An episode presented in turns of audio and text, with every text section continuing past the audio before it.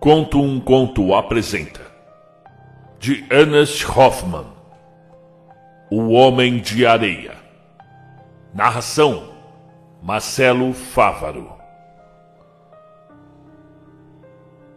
Der Sandman de 1817 Este é o conto mais famoso de Hoffman. Foi a principal fonte da obra de Offenbach e inspirou um ensaio de Freud sobre o estranho. Selecionar uma narrativa na vasta obra de Hoffman é difícil. Se opto por The Sandman, não é para confirmar a escolha mais óbvia, mas porque este realmente me parece o conto mais representativo do maior autor fantástico do século XIX, 1766 a 1822. Mais rico de sugestões e o mais forte em valor narrativo. A descoberta do inconsciente ocorre precisamente aqui, na literatura romântica fantástica, quase 100 anos antes que lhe seja dada uma definição teórica. Os pesadelos infantis de Natanael, que identifica o bicho-papão, evocado pela mãe para fazê-lo dormir, com a sinistra personagem do advogado Copélios, amigo do pai, persuadindo-se de que ele é o ogro que arranca os olhos das criancinhas. Continuam a acompanhá-lo na idade adulta, enquanto ele segue seus estudos na cidade. Acredita reconhecer Copélios no piemontês Coppola, vendedor de barômetros e lentes. O amor pela filha do professor Spallanzani, Olímpia, que todos consideram uma bela jovem quando na verdade é um boneco. Esse tema do autômato, da, da boneca, também se tornará recorrente na narrativa fantástica. Será perturbado por novas aparições de Coppola Copélios até a loucura de Natanael. Ítalo Calvino. Vamos agora ao conto. Natanael a Lotario. Eu sei bem que, que os deixei apreensivos, ficando tanto tempo sem escrever. M mamãe deve estar zangada e Clara, de certo, acredita que, que me entreguei a uma vida dissoluta e já esqueci o doce anjo cuja imagem está tão profundamente gravada no meu coração e em meu pensamento. Mas não é assim. Eu penso em todos vocês, a cada dia e a cada hora. E o vulto da querida Clarinha me alegra os olhos. e seus lindos olhos me sorriem com a mesma graça com que me sorriam no tempo em que eu estava aí. Ah, como escrever no estado de aflição em que me encontro e que tão confuso me deixa? A verdade é que algo terrível ocorreu em minha vida. Obscuros presságios de um destino horrendo e ameaçador pesam sobre mim, qual nuvens sombrias, impenetráveis à benevolência de um raio de sol. Eu vou te contar o que se passou. Tenho de contar o que vejo com tanta nitidez. Muito embora me baste pensar nisso para que me aflore um riso, sabe aquele riso demente nos lábios? ah, meu querido Lotario, que hei de dizer para que sintas, ainda que vagamente, quanto é nefasta a influência que este acontecimento recente passou a ter em minha vida. Queria que estivesses aqui e visses com teus próprios olhos. Mas sei que vais me tomar por um visionário supersticioso. Em suma, a experiência terrível que tive e cujo resultado fatal ainda me esforço, me esforço em vão para apartar de mim, é simplesmente que há poucos dias, precisamente em 30 de outubro, ao meio-dia, um vendedor de barômetros entrou no meu quarto com a intenção de vender suas mercadorias. Não comprei nada e ameacei jogá-lo escada abaixo, o que bastou para que ele tratasse de ir embora. Talvez concluas que apenas circunstâncias muito peculiares e estreitamente ligadas à minha vida podem conferir importância a este fato, sim? E que mera pessoa do pobre vendedor foi capaz de despertar hostilidade em mim. De fato é isso. Vou me esforçar ao máximo para falar, com calma e paciência, nos dias longínquos da minha infância e expressar-me de modo que tua inteligência aguçada tudo compreenda com clareza, em quadros límpidos e vivos. Agora que tento começar, é como se já estivesse ouvindo Clara rir e dizer: Ora, que infantilidade! Pois riam, riam de mim quanto quiserem, podem rir. Santo Deus! Eu fico de cabelo eriçado e sinto que lhes peço que riam de mim com o mesmo alucinado desespero com que Franz Moore pede a Daniel que dele ria com desprezo. Mas vamos aos fatos. A não ser na hora do almoço, nós, ou seja, meus irmãos e eu, quase não víamos papai durante o dia.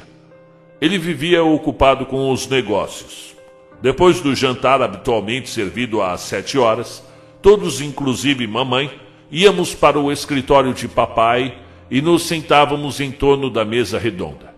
Ele se punha a fumar e tomava um copo enorme de cerveja. E muitas vezes contávamos histórias tão maravilhosas e se entusiasmava de tal modo com elas que o cachimbo sempre se apagava e eu me encarregava de acendê-lo com a chama de um pedaço de papel, coisa que para mim era uma grande diversão. Mas também com muita frequência papai nos dava livros ilustrados para folhear e punha-se muito calado e imóvel na poltrona, soltando baforadas tão densas que todos acabávamos envoltos numa neblina de fumaça. E nessas noites mamãe ficava muito triste e Assim que o relógio dava as nove horas, dizia: Vamos, meninos, vamos para a cama, para a cama. O homem de areia está chegando, eu sei. Nessas ocasiões eu sempre ouvia barulho lá fora, passos lentos e pesados subindo a escada. Só podia ser o homem de areia. Certa vez aquelas pisadas abafadas me assustaram muito. Quando estávamos indo para o quarto, eu perguntei: Mamãe, quem é esse homem de areia tão malvado que não nos deixa ficar com o papai? Como ele é, afinal? E ela respondeu: O homem de areia não existe, meu filho. Quando eu digo que ele chegou, significa que vocês estão com tanto sono que mal conseguem manter os olhos abertos, como se neles tivessem jogado areia. Essa resposta não me satisfez. Pelo contrário, minha mente infantil desenvolveu a clara ideia de que mamãe só negava a existência do homem da areia para que não ficássemos com medo. Afinal, eu sempre o ouvia subir a escada, procurando saber mais sobre o homem de areia e sua relação com as crianças. Finalmente perguntei à velha ama seca de minha irmã caçula quem era o homem da areia. Ora, Naelzinho, ela retrucou. Então não sabes?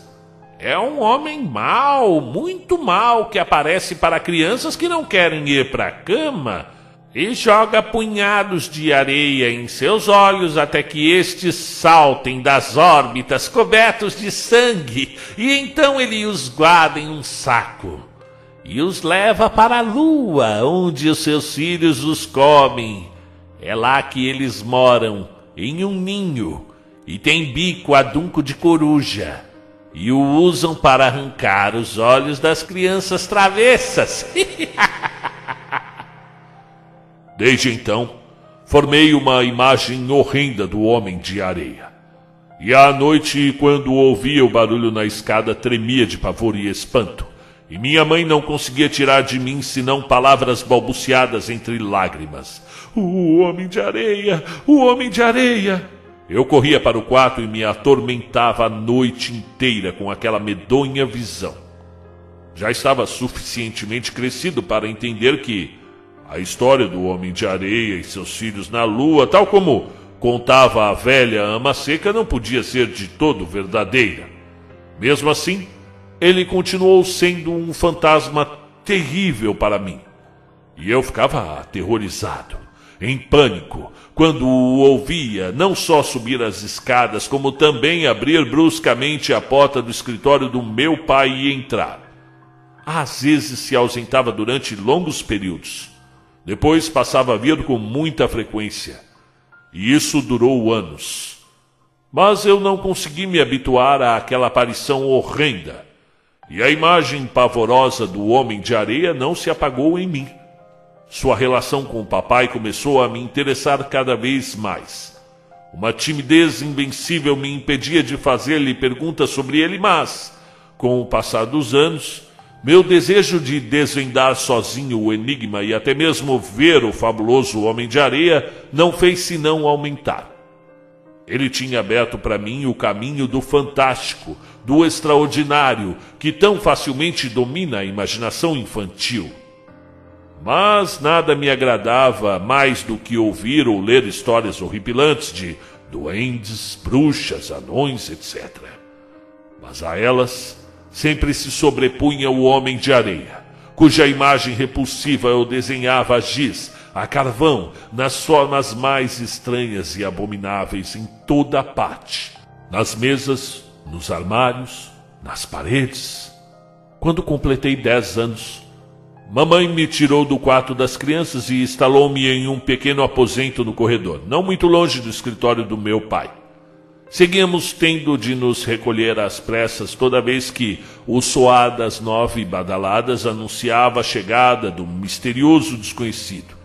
Do quarto, eu o ouvia entrar no escritório e pouco depois sentia o cheiro suave e estranho de um vapor que parecia se espalhar pela casa. Com curiosidade aumentou também a minha coragem de travar conhecimento com o homem de areia, fosse lá quem fosse. Muitas vezes, quando mamãe se recolhia, eu me esgueirava rapidamente pelo corredor. Mas não conseguia vê-lo, pois sempre chegava quando ele já havia entrado no escritório e fechado a porta. Por fim, movido por um impulso irresistível, decidi esconder-me no próprio escritório e aguardar a sua chegada.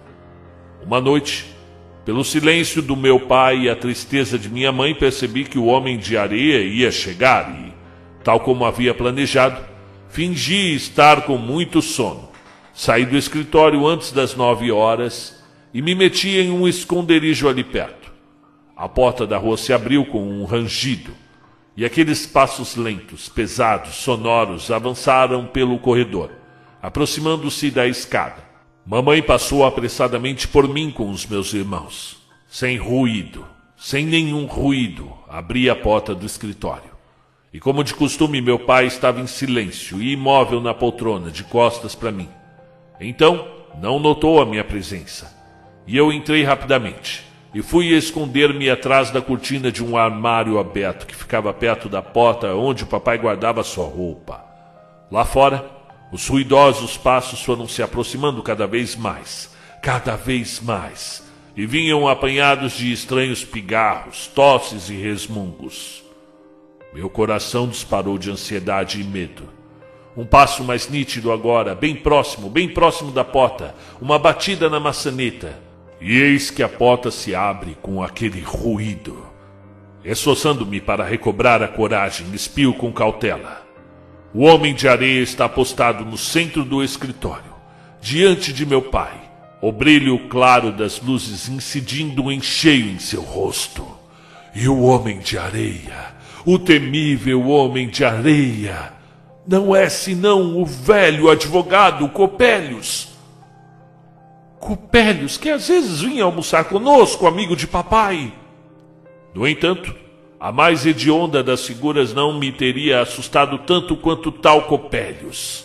E imagine, um homem alto, de ombros largos, com uma cabeça exageradamente grande, cara amarelada, quase ocre, sobrancelhas sedosas e grisalhas, sobre as quais brilham uns olhos penetrantes, verdes como o de um gato, e com um nariz comprido, que lhe cai por cima do lábio superior.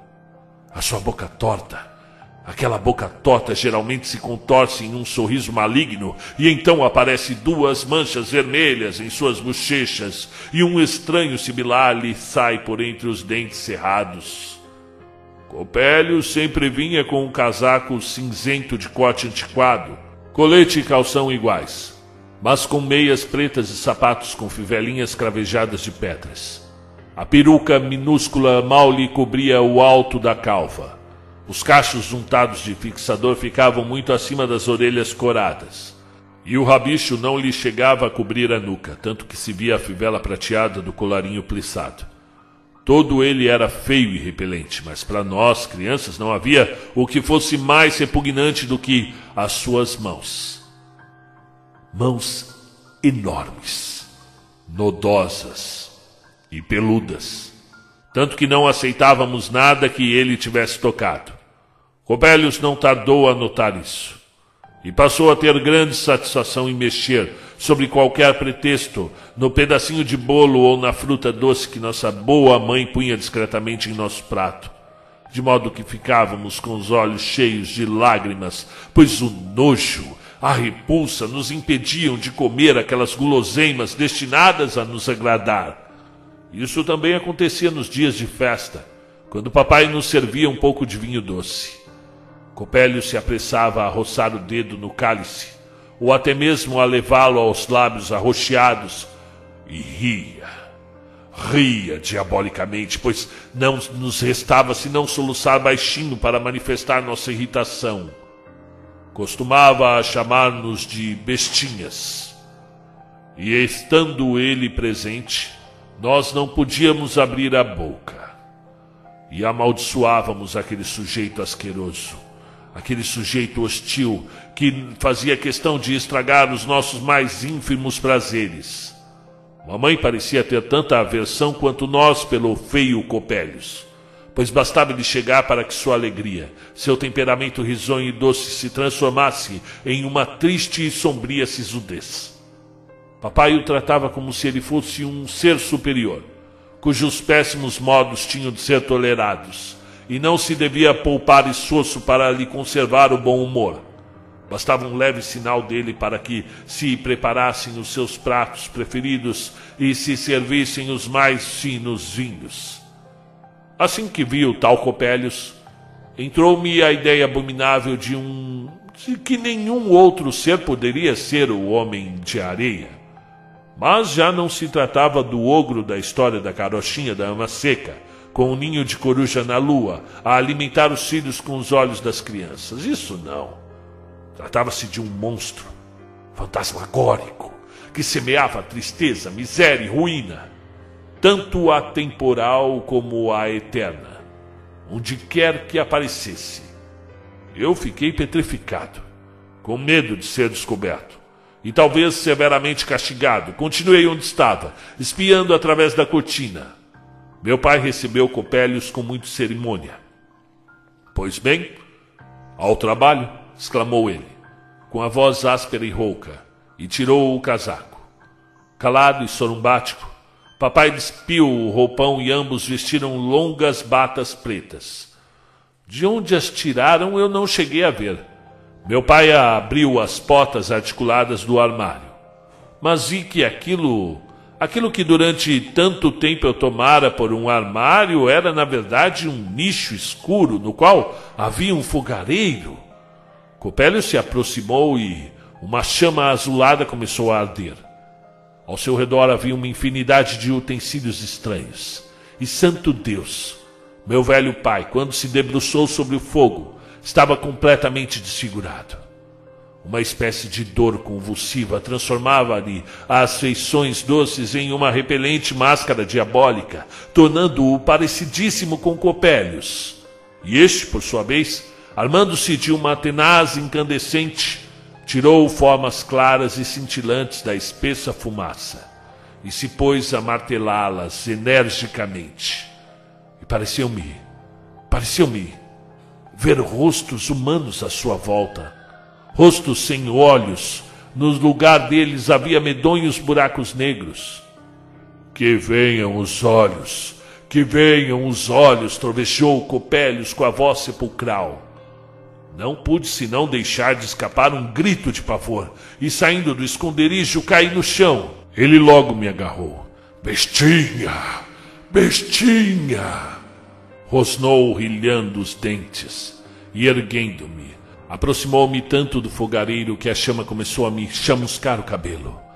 Agora sim, nós temos os olhos, olhos, um belo par de olhos de menino, sussurrou e pondo as mãos no fogo, pegou um punhado de brasas para jogá-lo em meus olhos.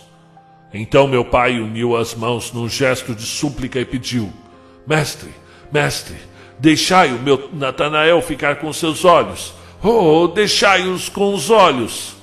Copélios riu, um riso estridente, respondeu: Está bem. Que o menino tenha os olhos com que chorar a sua sina pelo mundo afora. Mas em todo caso, nós vamos examinar o mecanismo das mãos e dos pés. E em seguida agarrou-me com tanta brutalidade que minhas articulações estalaram e me torceu as mãos e os pés, puxando-os de um lado para o outro. Não está nada bom assim. Antes tinha ficado muito melhor. O velho sabia o que fazia. Foi o que resmungou e sibilou Copélios mas tudo escureceu à minha volta. Uma espécie de convulsão me percorreu os nervos e os ossos, e depois não senti mais nada. Um sopro cálido e suave me acariciou o rosto. Despertei como que retornando do sono da morte. Mamãe estava debruçada sobre mim. O, homem, o homem de areia ainda está aí, balbuciei. Não, não, meu querido. Já faz tempo que foi embora. Ele não vai te fazer mal, respondeu ela ao mesmo tempo que beijava e apertava ao peito o querido filho. Mas não quero te fatigar, meu caro Lotario, porque hei de me perder em detalhes se ainda há tanto por contar. Uh, basta. Copélios me surpreendeu espionando-o e me maltratou. O susto e o medo por que passei resultaram em uma febre altíssima que me deixou semanas na cama. O homem de areia ainda está aí? Foram essas as minhas primeiras palavras coerentes, sinal do meu restabelecimento e da minha salvação. Só me faltava narrar-te o momento mais terrível da minha infância para que te convenças definitivamente de que não é por um defeito na vista que não enxergo as cores, mas porque uma lúgubre fatalidade cobriu a minha existência com o denso véu de nuvens turvas o qual talvez só na morte eu consiga romper. Copélios nunca mais apareceu. Diziam que tinha saído da cidade. Cerca de um ano depois, estávamos reunidos à mesa redonda, conforme o antigo e inalterável costume. Muito bem-humorado, meu pai contava histórias divertidas das viagens que tinha feito na juventude. Repentinamente, bem quando o relógio começou a dar as nove badaladas, eis que ouvimos o ranger da porta da rua. E aqueles passos lentos e pesados tornaram a ecoar no corredor e na escada. É Copélios, disse mamãe empalidecendo. Sim, é Copélios, confirmou meu pai com a voz fraca e intercortada. Mamãe ficou com os olhos cheios de lágrimas. Mas papai, papai, exclamou, precisa ser assim? É a última vez. Prometo que é a última vez que esse homem me visita. agora sai daqui. Leva as crianças. É, para cama, meninos, todos para cama. É, boa noite. Quanto a mim, foi como se tivesse me convertido em uma pedra fria e pesada. Não conseguia respirar. Vendo-me paralisado, mamãe me agarrou o braço. Vem, Natanel, vem depressa. Eu me deixei arrastar até o quarto. Silêncio, meu filho, não faças barulho. Uh, vai para a cama. Dorme, dorme, pediu. Mas atormentado por um medo e uma aflição indescritíveis, eu não conseguia fechar os olhos. Via o odioso e sinistro Copélios à minha frente, os olhos fuzilantes, o sorriso maligno. Em vão me esforcei para apatar aquela imagem. E por volta da meia-noite, ouviu-se uma explosão terrível, um verdadeiro canhonaço. A casa inteira estremeceu. Algo ruidoso, trepidante, passou pelo corredor. A porta da rua bateu com violência. É, Copélios! gritei, aterrorizado, saltando da cama. Ouvi um gemido lancinante. Corri precipitadamente ao escritório do meu pai. Achei a porta aberta. Uma nuvem sufocante de fumaça veio ao meu encontro. A criada gritava: Oh, patrão, patrão! No chão, diante do fogareiro fumegante. Meu pai jazia morto, o rosto carbonizado, negro, desfigurado. Os meus irmãos choravam ao seu redor. Minha mãe caíra desmaiada a um lado. Copélios, maldito Satanás, tu mataste meu pai, gritei antes de perder os sentidos. Dois dias depois, quando o papai já estava no caixão, suas feições voltaram a adquirir a doçura e a suavidade que tinha em vida. Foi um consolo pensar que seu conluio com o diabólico Copélios não lhe valera a perdição eterna. A explosão despertou os vizinhos.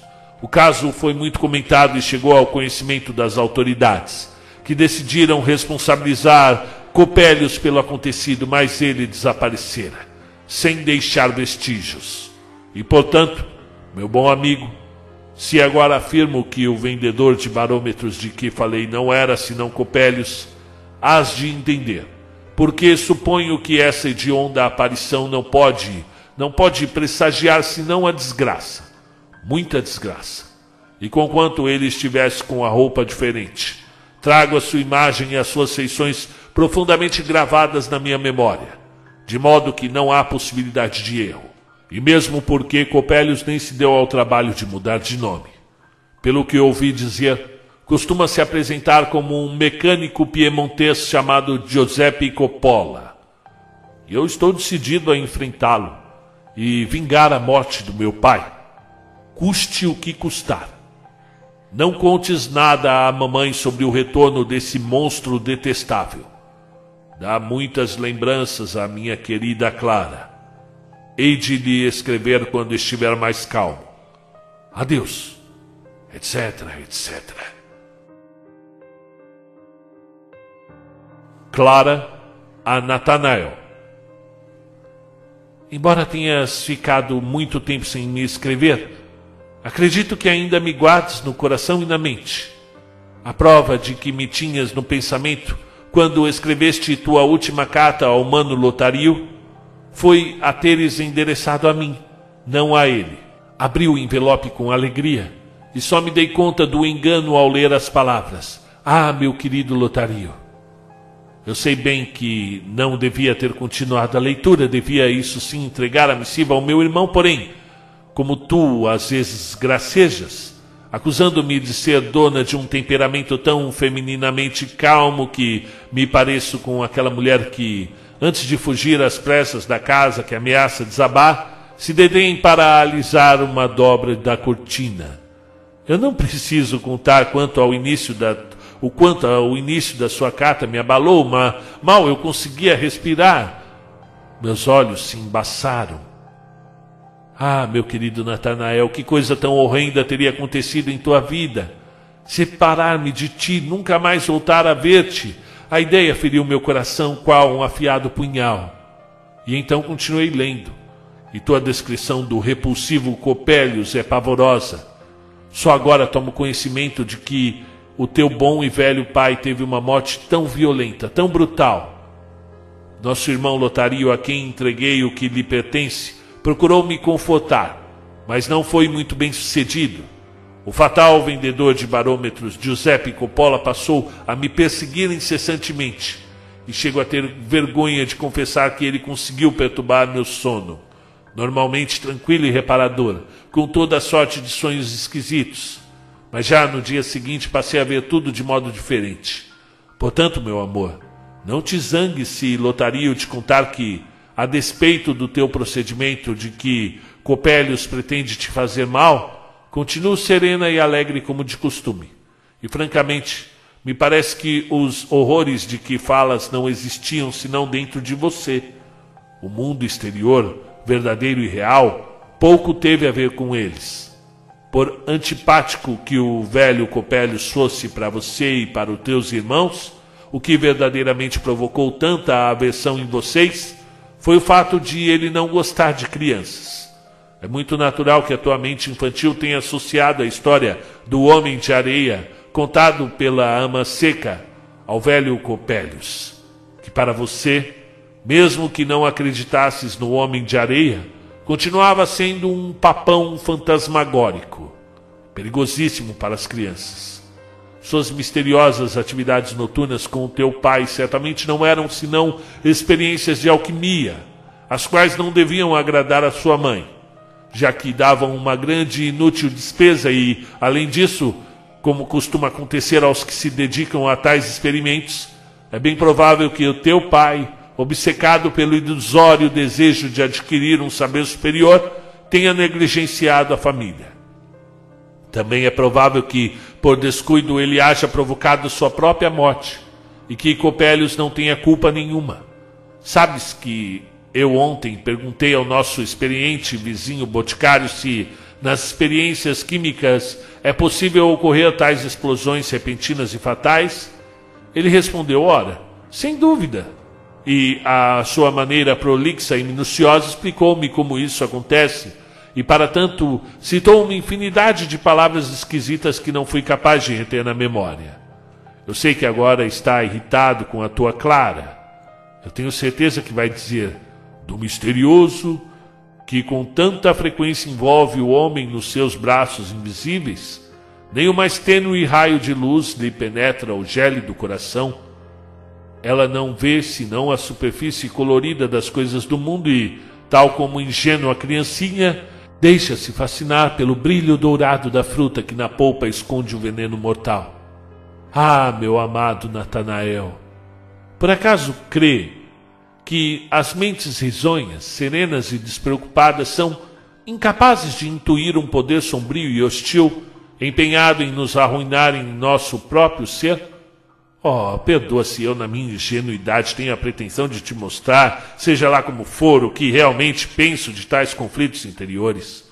Afinal, não consigo encontrar as palavras adequadas e você vai zombar de mim. Não porque digo tolices, mas porque me expresso de modo tão torpe. Se há um poder sombrio e hostil que tece um perfídio fio em vosso coração, com o intuito de capturá-lo e assim levar-nos ao perigoso caminho da ruína, o qual normalmente não trilharíamos, e se é que ele existe, repito, semelhante poder tem obrigatoriamente de assumir a nossa própria forma dentro de nós. Sim, tem de se converter em nós mesmos, pois só assim acreditamos nele. E lhe damos o espaço de que necessita para perpetrar sua obra secreta mas se tivermos firmeza e serenidade suficientes para reconhecer as influências externas adversas, tal como realmente são, e ao mesmo tempo seguirmos tranquilamente o caminho apontado pela nossa inclinação e vocação, esse misterioso poder está fadado a fracassar em sua lida inútil para chegar à forma que é o reflexo da nossa própria imagem. Também é verdade, acrescenta Lotario, que se nos entregarmos voluntariamente a esse poder obscuro, ele de certo reproduzirá dentro de nós as estranhas formas que o mundo exterior atravessa em nosso caminho. De modo que somos nós e apenas nós que engendramos aqui dentro o espírito que enganosamente parece falar mediante essas formas. Trata-se do fantasma do nosso próprio eu, cuja íntima ligação e cuja influência profunda sobre o nosso espírito nos precipitam do inferno ou nos alçam no céu. Hás de notar, meu querido Natanael, que nós, o meu irmão e eu, muito debatemos o tema dos poderes obscuros, que agora, depois de haver escrito, não sem dificuldade, os principais resultados de nossa discussão, me parece, repleto de, repleto de ideias profundas e esclarecedoras. E confesso que não compreendo bem as últimas palavras de Lotario, apenas intuo o que ele quer dizer. Mesmo assim, tudo me parece muito verdadeiro. E eu te peço, esquece o ignóbil advogado Copélios, tente esquecer, assim como o vendedor Giuseppe Coppola. Te convença de que essa estranha, essas estranhas imagens não têm nenhum domínio sobre ti. Só a fé em seu poder hostil as torna perigosas. Se cada linha da tua carta não manifestasse tanta aflição, e se o teu estado de espírito não me afetasse no fundo da alma, palavra que eu seria capaz de zombar desse homem de areia, um advogado ou qualquer vendedor de barômetros, tenha calma, muita calma. Tomei a decisão de aparecer para ti como um anjo da guarda, caso o horrendo Coppola se atreva a perturbar-te os sonhos. E vou enxotá-lo com o meu riso não tenho medo dele, nem de suas mãos repugnantes. Advogado, homem de areia, ele não há de estragar as minhas gulodices, nem de jogar areia em meus olhos. Natanael Alotario Lamento que, devido à minha distração, Clara tenha aberto e lido por engano a última carta que te enviei. Ela respondeu com uma página muito profunda e filosófica, provando por A mais B que Copélios e Coppola não existem senão dentro de mim, que não passam de fantasma do meu eu e desaparecerão assim que eu os encarar desse modo. Aliás, é inacreditável que um espírito tão doce e alegre, a brilhar com um sonho adorável naqueles olhos infantis, seja capaz de estabelecer distinções tão sutis e escolásticas. Ela menciona o teu nome. Vocês conversaram ao meu respeito. Imagino que lhe deste lições de lógica, já que ela tudo filtra, seleciona e aprimora. Deixa estar. Mesmo porque é absolutamente certo que o vendedor de barômetros Giuseppe Coppola nada tem a ver com o advogado Copélios. Sou aluno de um recém-chegado professor de física, que tem o mesmo nome do famoso naturalista Spallanzani e é igualmente de origem italiana. Ele conhece Coppola há muitos anos, cuja pronúncia, aliás, é tipicamente piemontesa. Já Copélios era alemão, conquanto, ao que me parece, não dos mais genuínos. Mesmo assim, não estou muito tranquilo porque por mais que tu e Clara me tomem por um lúgubre sonhador, não consigo me livrar da impressão que a maldita cara de Copélios provoca em mim. Ainda bem que ele saiu da cidade, segundo me informou Spallanzani. Esse professor de física é um esquisitão. Baixo, rotundo, de pólumos salientes, nariz afilado, lábios grossos, aqueles olhinhos miúdos e penetrantes, porém, Melhor do que em qualquer descrição, ele aparece no Cagliostro de Chodowiecki, a que figura em qualquer calendário de Berlim. É o próprio retrato de Spallanzani.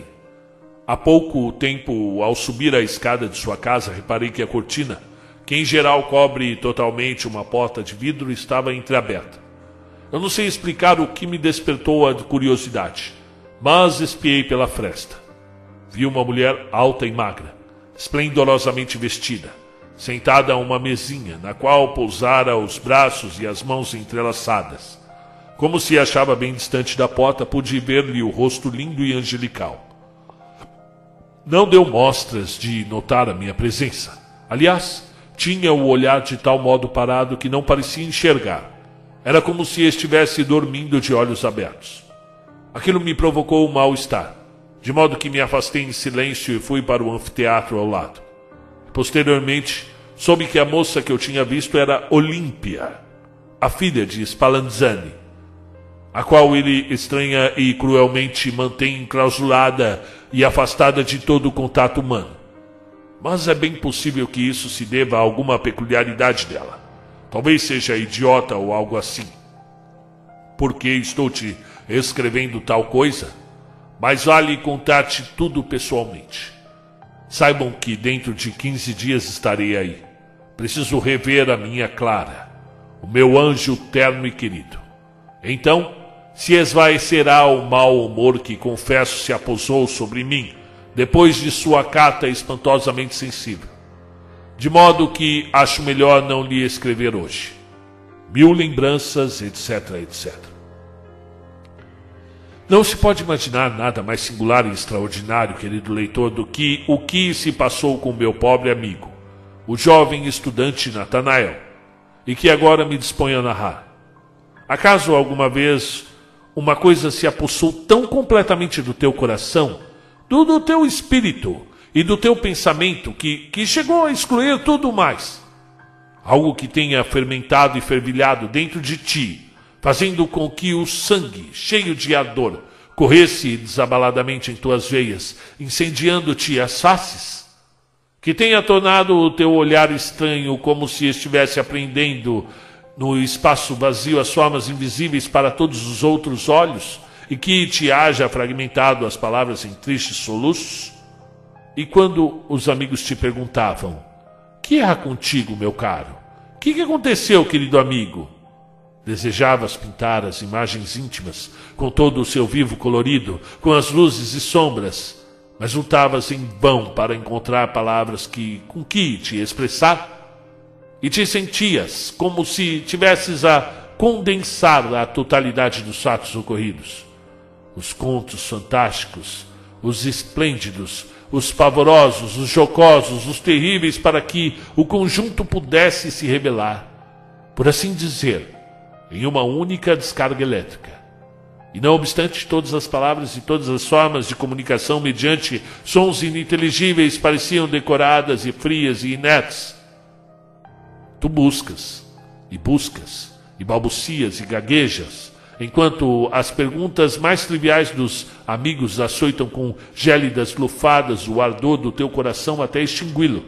Mas se, como um pintor ousado, começasse a esboçar com uns poucos traços audaciosos o teu contorno, o contorno do teu quadro interior, poderia facilmente aplicar uma após outra cores cada vez mais intensas. E a multidão de variadas formas arrebataria teus amigos, e eles, como tu, se viriam a si mesmos no quadro proveniente da tua alma. Eu devo confessar, meu bom leitor, que ninguém me pediu que contasse a história do jovem Natanael, mas sabe perfeitamente que pertenço à notável classe dos autores que, quando tem dentro de si algo como o que acabo de escrever, se sentem como se cada um que se aproximasse, inclusive o mundo inteiro, estivesse perguntando e pedindo: O que, que aconteceu? Conta, meu caro. Pois é isso. É isso que tanto me impele a falar da trágica vida de Natanael.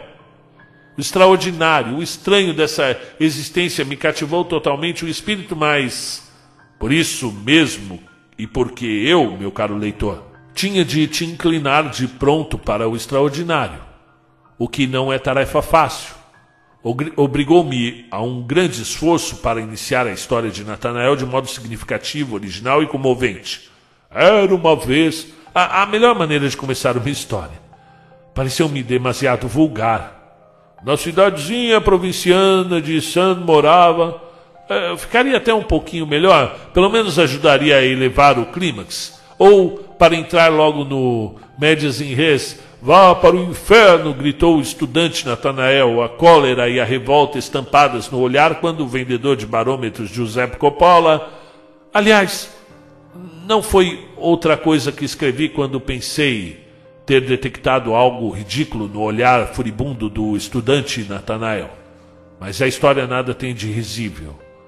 Não havendo encontrado palavras capazes de refletir o brilho colorido da minha imagem interior, decidi simplesmente não começar. E eu, bem, rogo-te que aceite, paciente leitor, as três cartas que meu amigo Lotario teve a gentileza de me mostrar como esboço do quadro, ao qual, durante o relato, me empenharei em acrescentar novas cores. Talvez como um bom retratista eu consiga descrever Natanael de tal modo que, que tu identifiques mesmo sem nunca havê-lo conhecido. É, sim, como se o, o tivesses visto muitas vezes com teus próprios olhos. E talvez, caro leitor, te convença de que nada é mais fantástico e extraordinário do que a vida real. E que o escritor não é capaz de apresentá-la senão como um obscuro reflexo num espelho embaçado.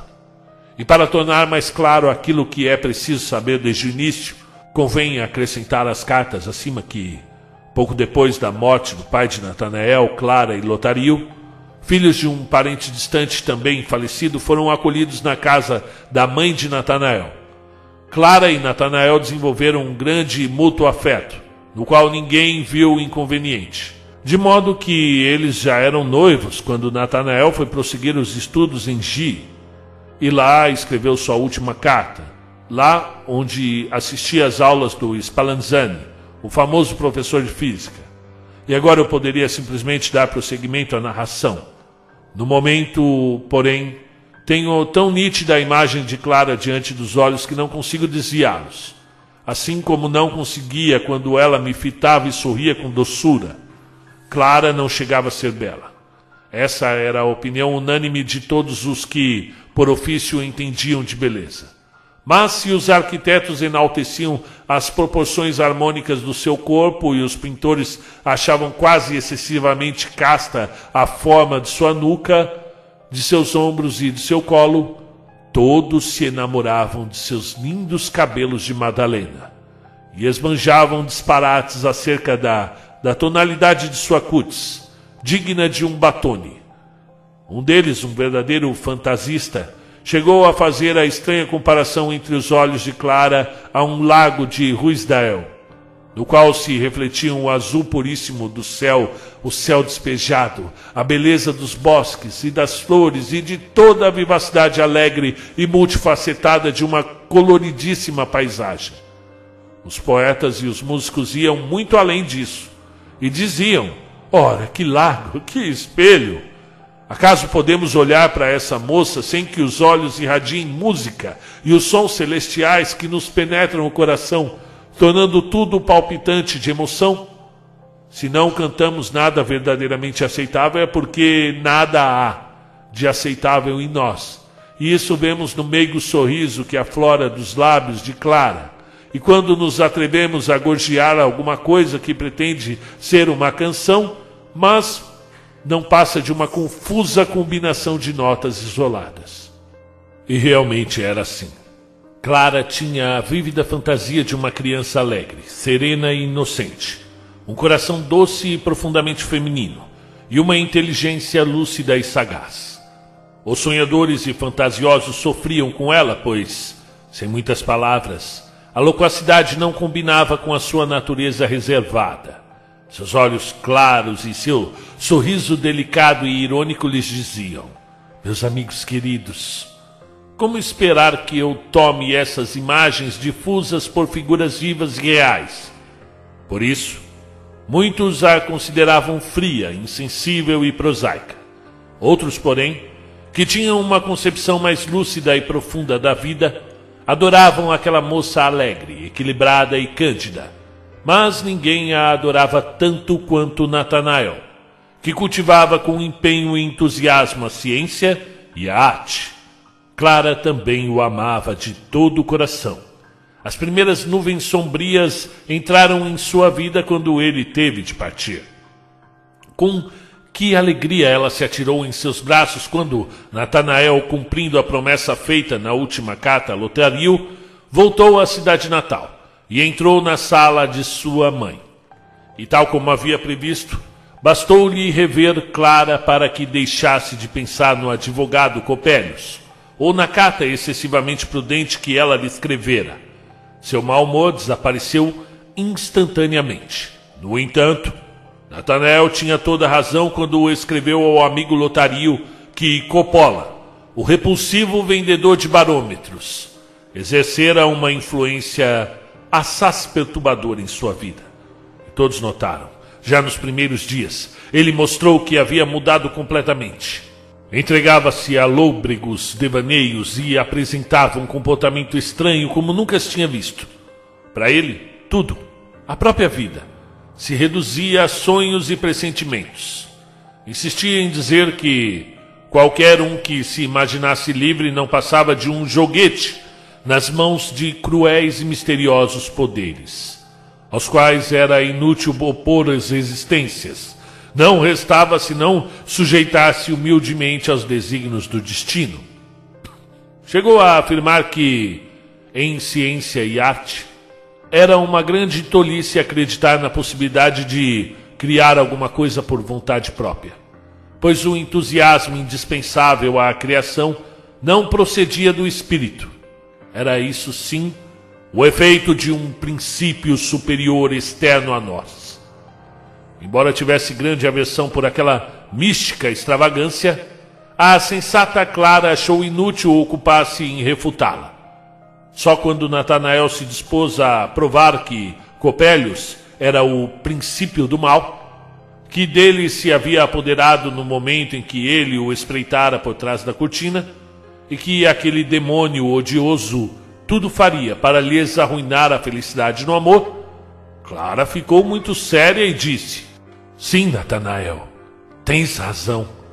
Copélios é o princípio maligno e hostil, capaz de coisas terríveis como qualquer poder satânico que assume uma forma física, mas só enquanto não o expulsares do espírito e do pensamento. Enquanto acreditares nele, ele existirá e agirá. O seu único poder é a tua credulidade. Zangado porque Clara não admitia a existência do demônio senão dentro dele, Natanael se pôs a discorrer extensivamente sobre a doutrina mística do diabo e dos poderes malignos. Mas ela o interrompeu bruscamente, fazendo, para sua grande irritação, um comentário sobre uma banalidade qualquer. Esses mistérios profundos são impenetráveis para as naturezas frias e insensíveis. Natanael pensou, sem se dar conta de que estava incluindo Clara nessa categoria inferior. Mesmo assim, não deixou de tentar iniciá-la em tais segredos. De manhã cedo, quando ela estava ajudando a preparar a primeira refeição do dia, ficava ao seu lado e se punha a ler em voz alta todo tipo de livro místico, até que ela finalmente pediu: Mas, meu querido, e se eu disser que tu és o princípio maligno que exerce uma influência hostil sobre o meu café? Pois, se como queres eu deixar tudo de lado e te fitar nos olhos enquanto lês, acabarei derramando o café no fogo, e todos ficarão sem desjejum. Nathanael fechou o livro com violência e, contrariadíssimo, foi para o quarto. Antigamente ele tinha um talento peculiar para escrever contos agradáveis e interessantes que Clara ouvia com prazer. Agora, porém, suas composições eram lúgubres, incompreensíveis, mal escritas e de modo que Embora ela preferisse poupá-lo e nada dissesse, Natanael sentia o seu desinteresse. Não havia nada que Clara detestasse mais do que o tédio, com olhares e palavras. Manifestava a insuportável sonolência espiritual que a dominava nessas ocasiões. Os escritos de Natanael eram verdadeiramente enfadonhos. A irritação deste com o temperamento frio e vulgar de Clara aumentou. Ela, por sua vez, não conseguia superar o aborrecimento que lhe causava o misticismo lúgubre, obscuro e maçante do noivo. E assim, sem se darem conta, os dois foram se afastando, cada vez mais. Como o próprio Natanael era obrigado a admitir, a imagem do horrendo Copélios tinha se empalidecido em sua fantasia, e lhe custava muito esforço dar-lhe cor e vivacidade em seus textos nos quais o malvado figurava como ogro do destino. E por fim, ocorreu-lhe que o sombrio presságio de que Copélios destruiria sua felicidade no amor servia de tema para um poema. Ele se representou ligado a Clara por um amor fiel, mas de onde em onde uma negra mão lhes invadia a existência, destroçando toda e qualquer alegria. Quando enfim estavam no altar, o terrível Copélios aparecia e tocava os adoráveis olhos de Clara. Estes saltavam no peito de Natanael, ardendo e crepitando como chispas sangrentas. O monstro o agarrava e lançava-o em um círculo de fogo que, girando com a velocidade de uma borrasca, vibrava, rugia e o arrebatava. Era o frêmito de um furacão a abater-se sobre as ondas agitadas do mar, erguendo-as qual negros gigantes de cabeça branca em combate feroz. Porém, em meio a esse bramido furioso, ele ouvia a voz de Clara. Acaso não podes me ver? Copélios te enganou. Não foram os meus olhos que te queimaram o peito, foram as gotas ardentes do sangue do teu próprio coração. Eu ainda conservo os meus olhos. Olha para mim. Natanael pensava: sim, é Clara, e eu sempre serei seu. Eis que esse pensamento entrava com tamanha violência no círculo de fogo que lograva detê-lo, fazendo com que o seu vigoroso rumor se precipitasse e sumisse nas trevas do abismo. Ele olhava para sua amada, mas era a morte que, sorrindo, o fitava com os olhos de Clara. E durante a redação do poema, Natanael esteve muito calmo e ponderado empenhado em burilar e aprimorar cada verso, e como se sujeitara às limitações da métrica, não teve descanso enquanto tudo não ficou perfeito e bem-sonante. Todavia, quando finalmente terminou e leu o poema em voz alta, ficou furiosamente indignado e gritou: Que voz medonha é essa? Mas logo tornou a considerá-lo um trabalho bem feito, capaz de afoguear o frio espírito de Clara embora não soubesse de que servia afogueá-la ou assustá-la com imagens tão horrendas que não vaticinavam senão a destruição do amor que ela lhe tinha. Natanael e Clara. Clara e Natanael estavam no pequeno jardim da mãe dele. Clara muito serena e contente, já que fazia três dias que ele, ocupado em escrever o poema, não ia atormentá-la com sonhos e presságios também alegre e animado. O próprio Natanael se pôs a falar de coisas divertidas, tanto que ela disse: Ah, até que enfim eu te tenho de volta. Vês como nós conseguimos desconjurar o medonho Copélios? Foi quando ele se lembrou de que trazia consigo o poema que pretendia mostrar. Tirando do bolso as folhas de papel, começou a ler prevendo algo fastidioso como de costume, mas resignando-se, Clara se pôs a tricotar calmamente. Todavia, quando as nuvens sombrias se tornaram ainda mais escuras, pousou no regaço a meia que estava fazendo e olhou fixamente para Natanael. Ele já se deixara arrebatar por sua própria obra. Estava com as faces coradas de entusiasmo, com os olhos cheios de lágrimas. Quando finalmente terminou, Deixou escapar um gemido de desânimo. Segurou as mãos de Clara e suspirou como se estivesse à mercê de uma dor inconsolável. Ah, Clara, Clara! Ela o estreitou com um carinho e disse em voz baixa, pausada, mas muito séria: Natanael, meu querido Natanael, joga no fogo essa loucura absurda.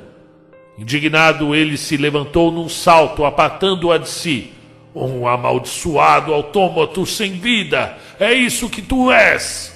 Retirou-se, deixando-a magoada, com o rosto banhado em lágrimas amargas. Oh, ele nunca me amou, pois não consegue me compreender, soluçou Clara em voz alta. Lotario entrou no caramanchão e obrigou a lhe contar o que acabava de acontecer. Tinha adoração pela irmã Cada queixa que ouviu caiu-lhe como uma brasa no coração, de modo que o aborrecimento que fazia muito tempo o sonhador Natanael lhe vinha causando afogueou-se em uma fúria brutal. Lotario se apressou a procurá-lo e não poupou palavras ásperas para censurar o comportamento irracional que ele tivera com a sua querida irmã. O irritado Natanael retrucou no mesmo tom. O oh, almofadinha alucinado e delirante teve como resposta um sujeitinho miserável e medíocre. O duelo fez-se inevitável. Conforme o costume acadêmico local, os dois decidiram bater-se com espadins bem afiados na manhã seguinte, atrás do muro do jardim. Clara ouviu a discussão violenta e, ao amanhecer, vendo o mestre de armas chegar com os espadins, pressentiu o pior. Envoltos no mesmo e sombrio silêncio, Lotario e Natanael compareceram ao lugar da luta e despiram os casacos, com os olhos a fuzilar em cruenta disposição para o combate. Estavam a ponto de iniciar o duelo quando Clara saiu precipitadamente pela porta do jardim. Soluçando, gritou: Homens selvagens e terríveis! Matem-me antes de se atacarem, pois como hei de viver se o amado matar o irmão, ou o irmão matar o amado? Lotario baixou o espadinho e calado olhou para o chão. Mas o coração de Natanael se encheu de dor e nele renasceu todo o amor que sentia por Clara nos dias mais felizes da juventude. Deixando cair a arma assassina, jogou-se aos seus pés. Será que um dia poderás me perdoar, minha única e amada Clara? E tu, querido irmão Lotario, és capaz de me perdoar?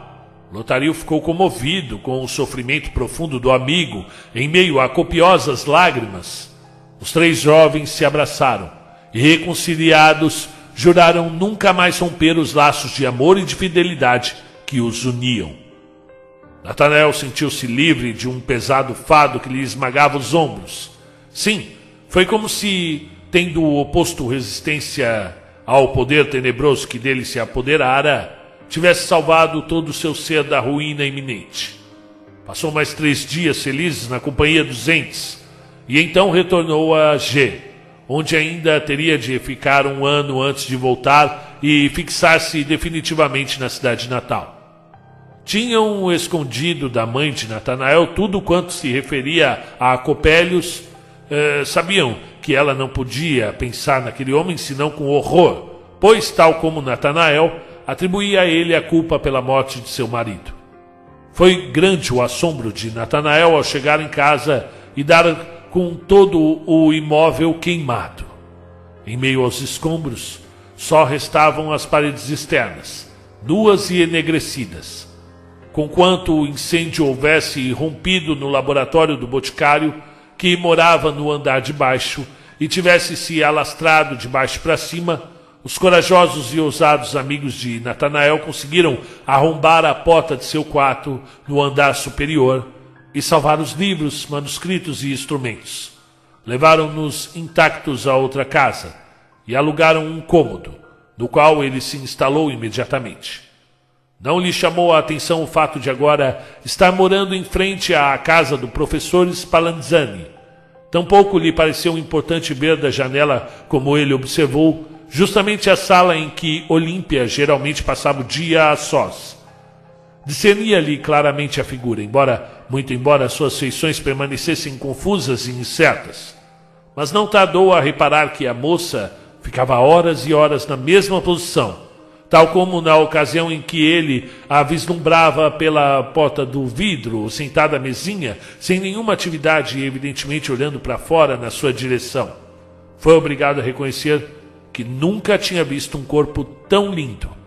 Mesmo assim, sendo Clara a dona do seu coração, conservou-se indiferente à rígida e apática Olímpia. E só ocasionalmente tirava o olhar do compêndio para pousá-lo fugazmente naquele vulto escultural. Apenas isso. Estava escrevendo para Clara quando ouviu uma leve batida na porta. Ele mandou entrar. A porta se abriu. E o que apareceu foi nada menos que a cara nojenta de Coppola. Natanael estremeceu por dentro, mas lembrando-se do que Spallanzani dissera acerca de seu conterrâneo e do que ele mesmo havia prometido com tanto ardor à sua amada com relação a Copélios, o homem de areia, teve vergonha de seu, seu ridículo medo de fantasmas e, tratando de se recompor, disse com toda a calma possível: eu não quero comprar barômetro nenhum, caro amigo. Vá embora, por favor. Mesmo assim, Coppola entrou e falou com a voz áspera, dilatando a boca em um feio sorriso, enquanto seus olhinhos brilhavam sobre longas pestanas grisalhas. Ah, não barômetro, não barômetro. Eu vender olhos, lindos olhos. Indignado, Natanael gritou. Seu idiota! Que história é essa de, de vender olhos? Olhos? Olhos? Mas, deixando de lado os barômetros, Coppola enfiou as mãos nos bolsos enormes do casaco, tirou vários pínceles e óculos e os espalhou na mesa. Isso, isso! Óculos! Óculos para nariz! Isso ser meus olhos, lindos olhos! E continuou tirando mais e mais óculos, tanto que a mesa começou a brilhar e a luzir estranhamente. Milhares de óculos piscavam convulsivamente, todos fitos em Natanael, que não conseguia tirar a vista da mesa. Coppola continuou espalhando óculos sobre os óculos, todos expelindo cada vez mais cintilações e clarões que se entrecruzavam, projetando raios sanguíneos no peito do rapaz. E tomado de pavor, este gritou: Pare! Pare com isso, seu monstro! E agarrou o braço de Coppola, que tornara a enfiar a mão no bolso para tirar outros óculos e pínceles, embora não houvesse mais lugar na mesa. Com um riso áspero e desagradável, o homem se livrou calmamente, dizendo: Oh, não, não querer, não querer, mas aqui também tem lentes bonitas. Recolhendo todos os óculos e tornando-o a guardá-los nos bolsos laterais do casaco, tirou de outro uma infinidade de lunetas grandes e pequenas. E assim que os óculos desapareceram, Natanael recobrou a calma e, voltando o pensamento para Clara, compreendeu que aquela assombração horrenda não provinha senão de sua mente, e que Coppola, longe de ser um sósia ou o maldito espectro de Copélios, não passava de um honrado mecânico e oculista. Ademais, as lentes que ele acabava de espalhar na mesa nada tinham de extraordinário. Pelo menos não eram fantasmagóricas como os óculos e, para remediar a situação, resolveu comprar alguma coisa daquele homem. Pegou uma luneta de bolso, pequena e finamente trabalhada, para que e para experimentá-la olhou pela janela. Nunca na vida tinha visto uma lente que aproximasse os objetos de maneira tão clara, nítida e definitiva. Involuntariamente apontou para o quarto do Spallanzani. Como de costume, lá estava a Olímpia, sentada à pequena mesa, os braços apoiados no tampo, as mãos unidas. E era a primeira vez que Natanael via o lindíssimo rosto daquela moça. Somente seus olhos lhe pareceram estranhamente parados e mortos. Mas olhando mais detida e cautelosamente pela luneta, teve a impressão de que nos olhos de Olímpia brotavam os úmidos raios de luar. Era como se só agora estivessem adquirindo a faculdade de enxergar. Seu olhar começou a brilhar com cada vez mais vivacidade, como que por força de um sortilégio. Natanael ficou petrificado à janela, olhando fixamente para aquela mulher divinamente bela. Despertaram-no uns passos arrastados e uma tosse. Coppola se havia apostado atrás dele. Três ducados! Três ducados! Natanael, que tinha esquecido totalmente do oculista, apressou-se a pagar o que ele lhe pedia. Eu não dizer lente bonita, lente bonita, disse Coppola com sua detestável voz rouca e seu sorriso malicioso. Sim, sim, sim, respondeu Natanael com impaciência. Ah, até logo, amigo. Coppola só se foi depois de lhe endereçar vários olhares de esguela. Natanael ainda ouviu sua gargalhada na escada. Ora, pensou. Ele Está zombando de mim porque paguei caro demais por essa lunetinha? Porque lhe dei muito dinheiro? No momento em que murmurou essas palavras, teve a impressão de ouvir o horrendo estertor de um moribundo no quarto. Tomado por medo, reteve a respiração, mas logo se deu conta de que ele mesmo havia suspirado assim. Clara tem toda a razão, disse consigo, em me considerar um visionário incorrigível, mas não deixa de ser estranho ah, mais do que estranho.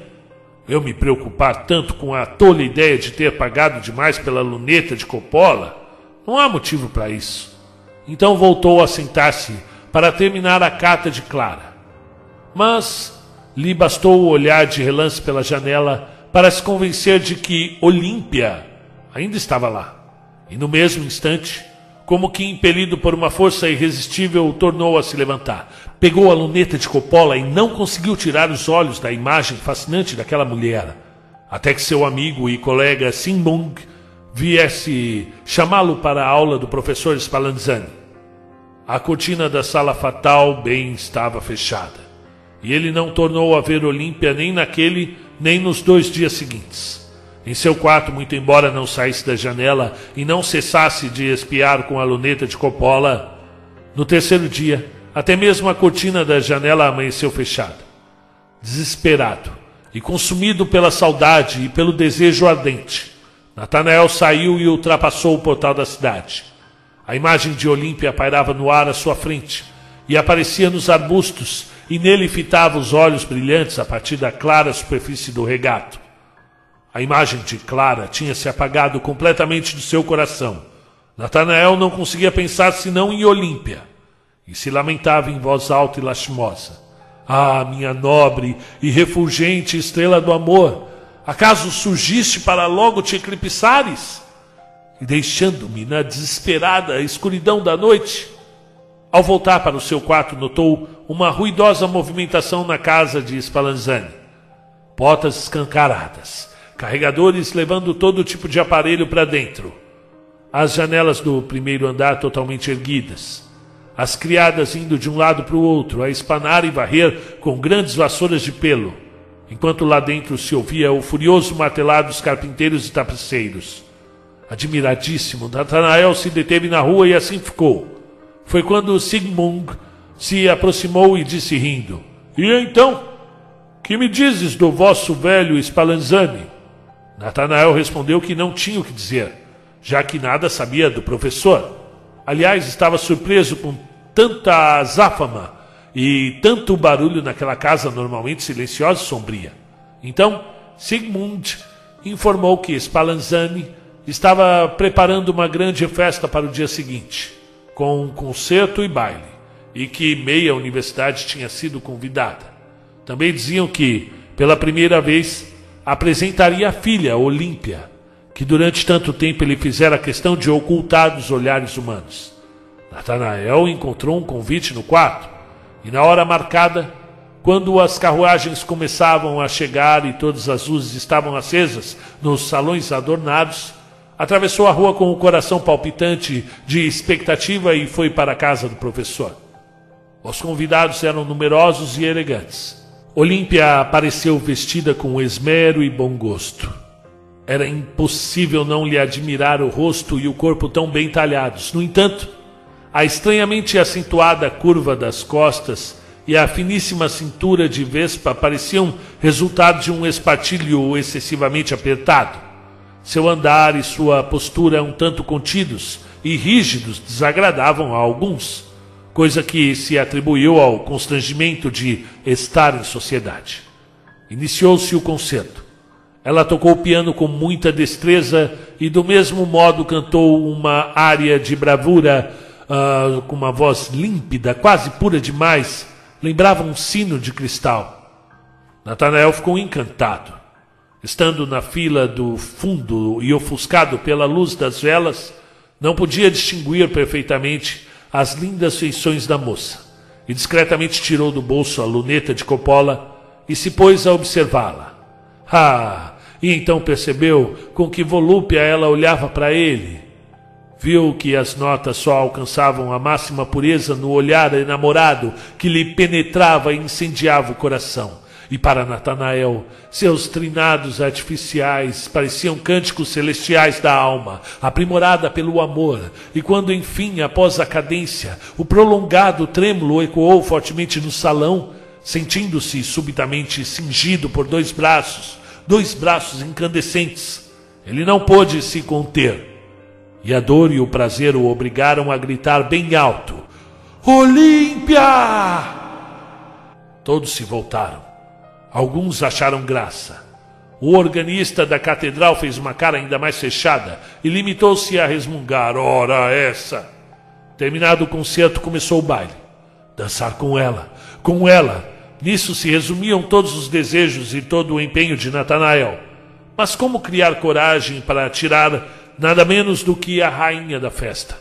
No entanto, sem que ele soubesse dizer como aconteceu, mal iniciada a dança, estava postado bem junto de Olímpia, que ainda não tinha parceiro, e quase incapaz de balbuciar uma única palavra, segurou-lhe a mão. A mão de Olímpia estava fria, fria a ponto de lhe provocar um tétrico calafrio. Ele a fitou nos olhos, que não irradiavam senão amor e desejo, e naquele instante foi como se sua gélida mão começasse a pulsar e o ardente sangue da vida se pusesse a correr em suas veias. Com o coração também ardendo de paixão, Natanael enlaçou a bela Olímpia e com ela se pôs a rodopiar no salão. Ele sempre se acreditara capaz de acompanhar bem o compasso da dança, mas diante da perfeita regularidade rítmica de Olímpia, que muitas vezes o fazia descompassar-se, deu-se conta do quanto a sua noção de ritmo deixava a desejar. Mesmo assim, não queria dançar com nenhuma outra dama e tinha vontade de matar quem se aproximasse de Olímpia para tirá-la. Mas isso ocorreu apenas duas vezes, e como depois, para sua surpresa, Olímpia ficasse a maior parte do tempo sem par, ele aproveitou para convidá-la reiteradamente. Se Natanael conseguisse enxergar qualquer outra coisa que não Olímpia, era inevitável que houvesse discussões e brigas, pois, evidentemente, a bela moça era o objeto dos risos abafados e mal reprimidos que se ouviam entre os jovens por pelos cantos, e sem que soubesse por quê, eles a seguiam permanentemente com o um olhar curioso. E aquecido pela dança e pela boa quantidade de vinho que se serviu, Natanael deixou de lado a timidez que geralmente o caracterizava. Sentando-se perto de Olímpia, Tomou-lhe a mão e, cheio de paixão e entusiasmo, pôs-se a declarar o seu amor, com palavras que ninguém compreendia, nem ele mesmo e nem ela. Bem, Olímpia talvez o entendesse, pois com os olhos inalteradamente fitos nos dele suspirava repetidamente. Ah! Ao que Natanael respondia: Ó oh, mulher esplendorosa e divina, ó oh, raio de luz do prometido paraíso do amor, ó oh, espírito profundo no qual se espelha todo o meu ser, e muitas outras coisas do gênero. Mas Olímpia insistia apenas em suspirar. Ah! Com um estranho sorriso de satisfação nos lábios. O professor Spallanzani passou algumas vezes pelo feliz casal e, por mais que estivesse perdido em outro mundo, Natanael finalmente notou que a casa de Spallanzani estava consideravelmente mais escura. Olhando à sua volta, constatou com um grande susto que as duas últimas velas ainda acesas no salão deserto se apagariam em breve. Fazia tempo que a música e o baile tinham acabado. Separação! Separação! gritou com furor e desespero, e tendo beijado a mão de Olímpia, inclinou-se em busca de sua boca. Lábios gelados roçaram seus lábios febris, tal como quando havia tocado na mão fria de Olímpia. Natanael sentiu o coração tomado pelo terror. A lenda da noiva morta lhe invadiu repentinamente o pensamento, mas ela já o estreitava nos braços e, no beijo, seus lábios se aqueceram, ganharam vida.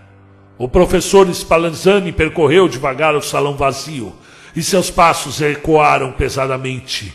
Seu vulto, cercado de sombras tremulantes, tinha uma aparência horrivelmente espectral. Tu me amas. Tu me amas, Olímpia. Basta uma palavra. Tu me amas, sussurrou Natanael. Mas, levantando-se, ela se limitou a suspirar. Ah! Sim, minha adorável e gloriosa estrela do amor, disse Natanael, surgiste em meu céu e para sempre hás de iluminar meu coração. Ah! respondeu Olímpia, ao mesmo tempo que se afastava, e Natanael a seguiu, e viram-se diante do professor. O senhor teve uma conversa extraordinariamente animada com a minha filha, disse este sorrindo. Pois bem, meu caro senhor Natanael, já que tanto lhe agrada conversar com essa tolinha, suas visitas serão muito bem-vindas. com o peito iluminado por um céu radiante. Natanael se despediu e retirou-se. A festa de Spallanzani foi tema de muitas conversas nos dias que se seguiram, posto que o professor tivesse feito o possível para receber os convidados com muita pompa. Os espíritos mais zombeteiros insistiam em comentar todo tipo de esquisitices e inconvenientes que haviam ocorrido, e falavam sobretudo na inércia e na mudez cadavérica de Olímpia, a quem, apesar da bela aparência exterior, atribuíam uma estupidez incurável, e com isso pretendiam explicar por que Spallanzani a tinha mantido reclusa durante tanto tempo. Natanael ouviu tudo com um secreto rancor, mas preferiu se calar, pois pensou: acaso valia a pena provar a essa gente que era a sua própria estupidez que a impedia de reconhecer o espírito profundo e esplêndido de Olímpia? Por favor, amigo, disse Sigmund, certo dia, tenha bondade de me explicar. Como é possível que um sujeito inteligente como tu tenha perdido a cabeça por, por, por aquela cara de cera, aquela boneca de pau. Natanael quase explodiu em cólera, mas contendo-se respondeu: Diz tu, Sigmund, como é possível que o encanto celestial de Olímpia tenha escapado do teu olhar normalmente tão sensível para o belo, assim como a tua percepção sempre tão aguçada? Em todo caso, eu só posso agradecer ao destino, pois do contrário, teria ti um rival, e então o sangue de um de nós seria derramado. Compreendendo o estado de ânimo do amigo, Sigmund mudou habilmente de tática. E depois de observar que não convinha discutir o objeto do, do afeto de um homem apaixonado, acrescentou: Mas não deixa de ser estranho que muitos de nós tenhamos formado a mesma opinião acerca de Olímpia. Ela nos parece, e não me leves a mal, amigo, estranhamente rígida e sem vida. O seu corpo é, é bem proporcionado, sim.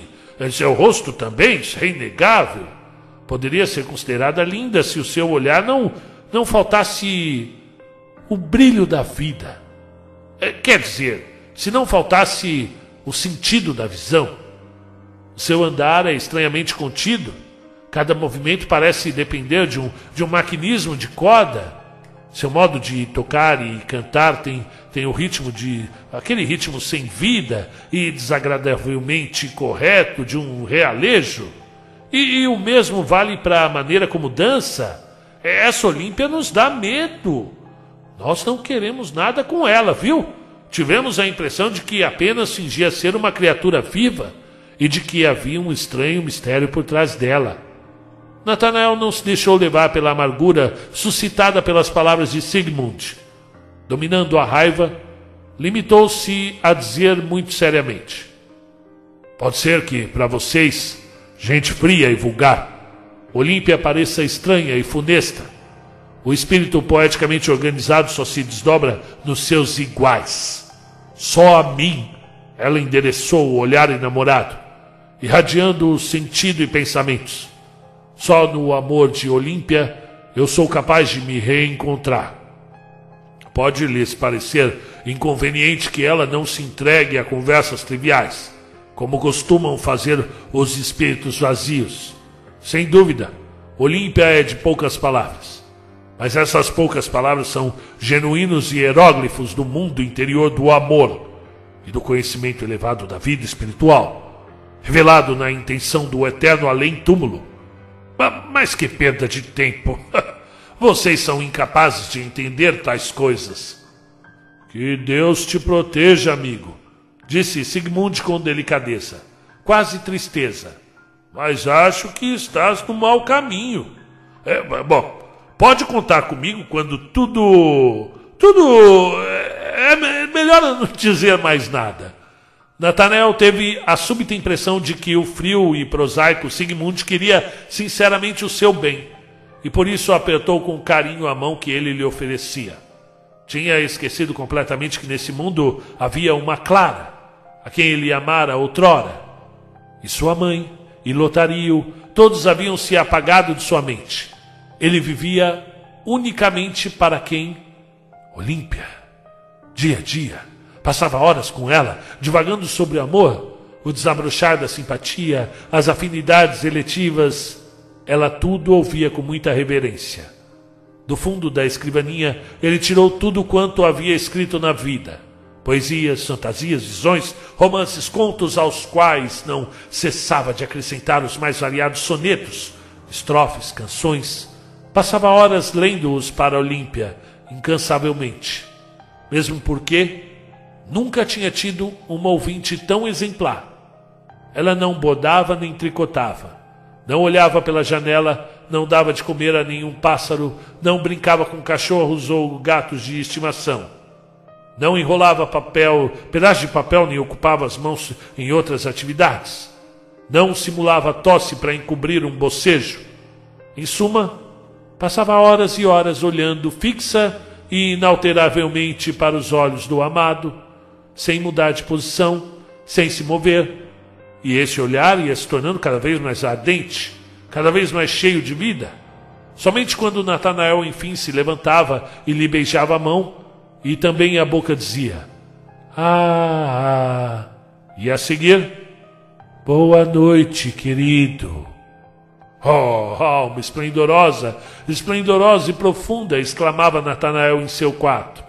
Só tu, tu e mais ninguém, me compreendes deveras. E estremecia, no íntimo encanto ao pensar na perfeitíssima harmonia que dia a dia se manifestava entre o seu espírito e o de Olímpia, pois lhe parecia que, com relação aos seus trabalhos e ao seu gênio poético, ela expressava sentimentos idênticos aos que ele culminava do fundo do seu coração, como se falasse com, uma, com a própria voz interior. E só podia ser assim, pois Olímpia nunca dizia nada além do acima mencionado. E nos momentos mais lúcidos e sóbrios, por exemplo, de manhã ao despertar, quando se lembrava da passividade, do mutismo total da bela moça, Natanael dizia: Ora, palavras. Para que servem as palavras? É o seu olhar paradisíaco que diz muito mais do que qualquer idioma. Acaso uma criatura do céu há de se nivelar ao estreito círculo traçado pela precária necessidade terrena? Palavras. O professor Spallanzani parecia contentíssimo com a relação de sua filha com Natanael. Dava inequívocos sinais de simpatia por ele e, e quando o rapaz enfim, enfim se atreveu a mencionar vagamente a possibilidade de se casar com Olímpia, abriu um largo sorriso e disse que otorgava à filha plena liberdade de escolha. E estimulado por tais palavras, com o fogo do desejo a lhe arder o coração, Natanael decidiu já no dia seguinte exortar Olímpia a dizer com palavras claras o que havia muito seu olhar amoroso lhe dizia, que queria ser dele para sempre. Procurou o anel que sua mãe lhe dera na despedida para ofertá-lo à amada como, como símbolo de devoção e da vida florescente e exuberante que ela pretendia ter. Enquanto o procurava, encontrou cartas de Clara e Lotario Jogou-as a um lado com indiferença. Achou o anel, guardou-o no bolso e foi correndo ter com a sua amada. Já na escada, no corredor, ouviu uma barulheira infernal que parecia vir do escritório de Spallanzani. Pateadas, vociferações, empurrões, pancadas na porta, tudo em meio a pragas e insultos. Larga! Larga, seu infame! Biltre imundo! Ah! Então trabalhaste a vida inteira por isso? Não foi essa a nossa aposta. Fui eu. Eu que fiz os olhos. E eu fiz o mecanismo. Ao diabo com teu mecanismo, cão imundo, relojoeiro de meia pataca. Oh, fora daqui, Satanás. Para, charlatão. Besta infernal, para. Oh, fora daqui. Larga eram as vozes de Spallanzani e do temível Coppola, que provocavam aquela balbúrdia. Impelido por um pavor inominável, Nathanael entrou precipitadamente, deu com o professor segurando um corpo de mulher pelos ombros, enquanto o italiano o agarrava pelos pés, e os dois o puxavam e arrastavam, avançando e recuando de um lado para o outro, em uma feroz disputa por sua posse. Natanael retrocedeu horrorizado ao reconhecer a figura de Olímpia. Tomado por cólera, dispôs-se a arrebatá-la das mãos daqueles desvairados, mas, nesse instante, Coppola torceu com força, aquela força de gigante, o pobre corpo, arrancando-o das mãos do professor. E a seguir, usando-o como arma, aplicou nele um golpe tão violento que o jogou de costas por cima da mesa coberta de provetas, frascos e tubos de ensaio. Os instrumentos oscilaram e caíram, partindo-se em mil pedaços. Então Coppola ergueu a figura nos ombros e, com uma gargalhada horrível e estridente, lançou-se escada abaixo. Na descida, os seios pés da moça, que pendiam frouxamente, foram batendo nos degraus com um ruído oco de madeira. Natanael ficou estupefato. Tinha visto claramente que, em vez de olhos, havia duas negras cavidades no pálido rosto de cera de Olímpia. Era uma boneca sem vida. Era uma boneca sem vida. Spallanzani continuava se espojando no chão. Os cacos de vidro haviam-lhe retalhado a cabeça, o peito e o braço. O sangue jorrava aos borbotões. Mas ele conseguiu reunir forças. atrás dele! Atrás dele! Que que está esperando? Copélios! Copélios! Ele roubou o meu melhor autômato! Vinte anos de trabalho! Eu me dediquei de corpo e alma! O maquinismo, a fala, o andar, é tudo meu! Os olhos, os olhos eu roubei de ti, maldito desgraçado! Atrás dele! Vai buscar a minha Olímpia! Aqui estão os olhos! Então Natanael avistou o sangrento par de olhos jogados ao chão, olhando fixamente para ele. Spallanzani os pegou com a mão ilesa e jogou-os na sua direção, atingindo no peito. Foi nesse momento que a demência arrebatou o pobre Natanael com as garras de fogo e, penetrando-lhe o espírito, destroçou-lhe o juízo e a razão. Ui, ui, ui, ui, círculo de fogo, círculo de fogo, gira, círculo de fogo, gira alegremente, alegremente. Ui, bonequinha de pau, gira, linda bonequinha de pau. E com essas palavras precipitou-se sobre o professor e o agarrou pela garganta. O certo é que o teria estrangulado, se o barulho não houvesse chamado a atenção de muita gente que lá entrou. Dominou o enfurecido estudante e salvou o professor cujas feridas foram pensadas imediatamente. Nem mesmo o forte Sigmund conseguiu dominar Natanael, que, incontrolável, seguia gritando com voz horrenda: Gira, bonequinha de pau! e distribuindo socos por todos os lados. Enfim, a força sumada de muitos logrou dominá-lo, jogá-lo no chão e amarrá-lo, e suas palavras se transformaram em um horrível bramido animal. E assim, debatendo-se com a tremenda violência da loucura, ele foi internado no manicômio. E antes de prosseguir o relato do que se passou com o infeliz Natanael, posso assegurar, caso o indulgente leitor tenha interesse em saber, que Spallanzani, o fabricante de maquinismos e autômatos, se recuperou plenamente das feridas. É verdade que teve de se demitir da universidade, pois a tragédia de Natanael causou muita celeuma. E que, já que todos tomaram por um embuste imperdoável fazer com que uma boneca de madeira se passasse por uma pessoa real nos saraus de gente culta e inteligente, Olímpia tinha feito sucesso em muitos deles. Os juristas asseveraram que se tratava de um gravíssimo caso de fraude, digno de rigorosa pena uma vez que atingira a coletividade e havia sido arquitetado com tanta astúcia que ninguém, com exceção de alguns estudantes particularmente dotados, se deu conta, posto que agora muitos fizessem questão de citar aspectos que lhes tinham parecido suspeitos. Mas estes não chegaram a apresentar nada rele relevante, afinal, quem haveria de considerar suspeito, por exemplo, o fato narrado por um elegante frequentador de saraus? de Olímpia, contrariando as regras de boas maneiras, espirrar mais do que bocejar. Na opinião do elegante, Isso se devia à corda automática do maquinismo, que rangia, rangia perceptivelmente. O professor de poesia e retórica cheirou uma pitada de rapé, fechou a latinha e, temperando a garganta, declarou solenemente: Excelentíssimos senhores e senhoras, acaso não enxergais o X da questão? Tudo é uma alegoria, uma metáfora contínua. Compreendes? Sapiente sati. Porém, muitos desses excelentíssimos senhores não se deram por satisfeitos com tal coisa.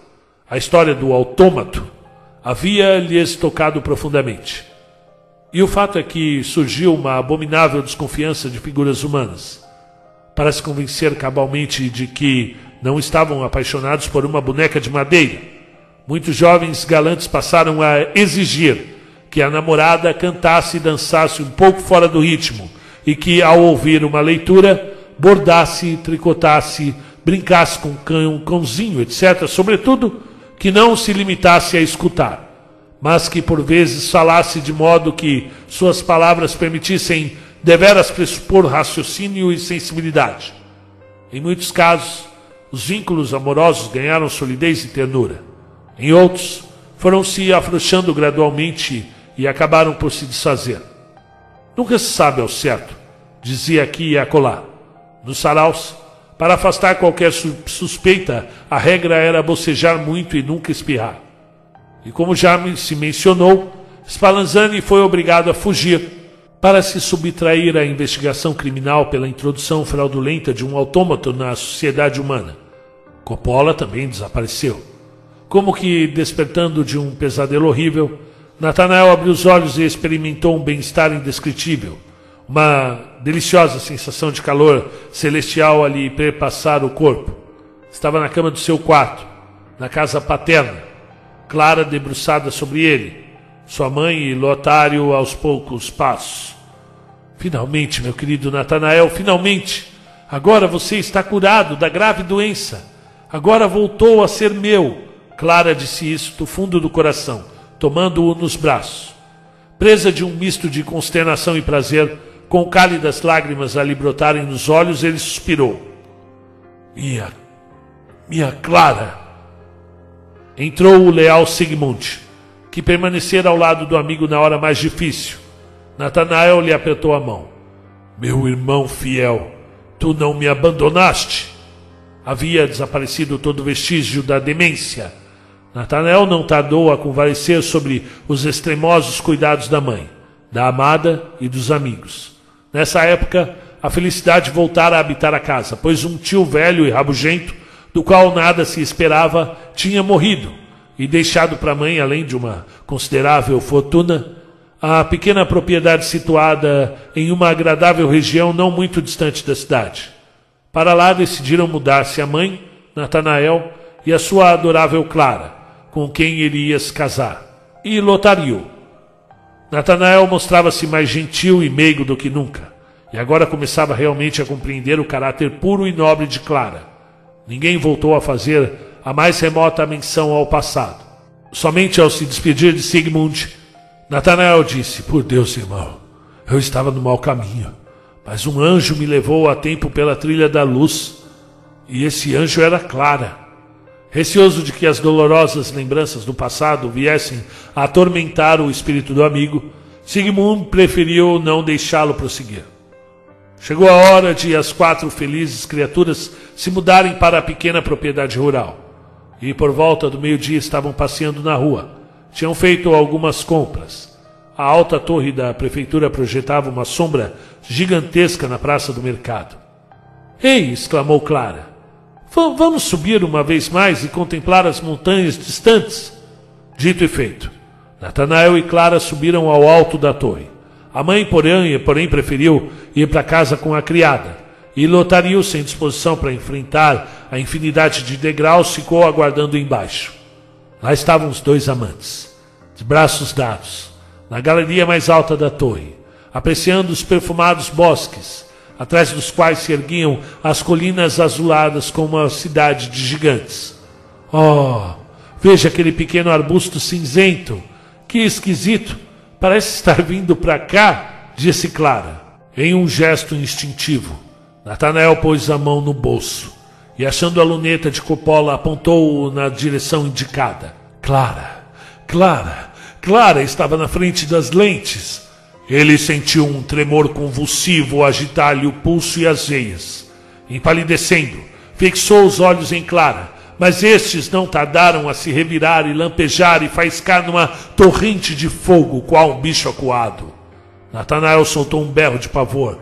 A seguir, pôs-se a saltar no ar e, em meio às horrendas gargalhadas, gritou com a voz esganiçada: Gira! gira, bonequinha de pau! Bonequinha de pau, gira!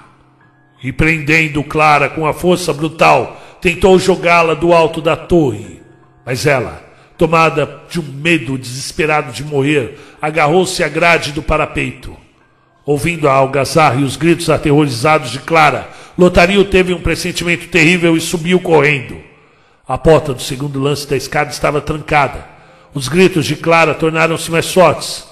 Enlouquecido de raiva e de medo, ele arremeteu violentamente contra a porta, que enfim cedeu. Os gritos de sua irmã estavam se tornando cada vez mais débeis. Socorro! Acudam, acudam! E sua voz sumiu no ar. Ela morreu! Ela morreu! Ela foi assassinada pelo demente! exclamou Lotario. A porta da galeria superior estava igualmente trancada. O desespero lhe deu uma força de titã e ele arrancou dos gonzos. Santo Deus! Nas garras do enlouquecido Natanael, Clara pairava no ar, já por cima do parapeito. Segurava-se apenas com uma mão na travessa de ferro e com a rapidez de um raio, Lotario a agarrou e puxou para a segurança da galeria. Em seguida, desferiu com os dois punhos um murro no rosto do desairado, fazendo-o recuar tropegamente e soltar sua vítima. Tomando nos braços a irmã desfalecida, desceu precipitadamente a escadaria. Ela estava salvo. Natanael se pôs a correr na galeria cambriolando sem parar e gritando: Gira, gira, círculo de fogo, gira, círculo de fogo. Atraída pelo tumulto, uma pequena multidão se aglomerou lá embaixo. Em meio aos curiosos, achava-se o gigantesco advogado Copélios, que, acabando de chegar à cidade, dirigira-se imediatamente à praça do mercado. As duas pessoas queriam subir e conter o pobre e alucinado. Mas Copélios riu, dizendo: Ora, esperem, ele vai descer por conta própria. E ficou olhando para cima com os demais. De súbito, Natanael se deteve petrificado. Debruçando-se no parapeito, avistou Copélios e deixou escapar um berro estridente. Hey, lindos olhos, lindos olhos! E saltou lá do alto. Quando ele se estatelou no chão, partindo a cabeça, Cobélios já tinha desaparecido em meio à turba agitada. Muitos anos depois, Clara foi vista em um distrito distante, à porta de uma casa de campo, de mãos dadas com um simpático cavalheiro. Dois robustos meninos brincavam junto dela. Isso permite concluir que Clara finalmente encontrou a serena felicidade doméstica que o seu caráter alegre e tranquilo pedia. Uma felicidade que Natanael, com seu temperamento tempestuoso e exacerbado, jamais teria sido capaz de lhe dar. Tradução de Luiz A. de Araújo. Muito bem, seja bem-vindo. Meu nome é Marcelo Fávaro.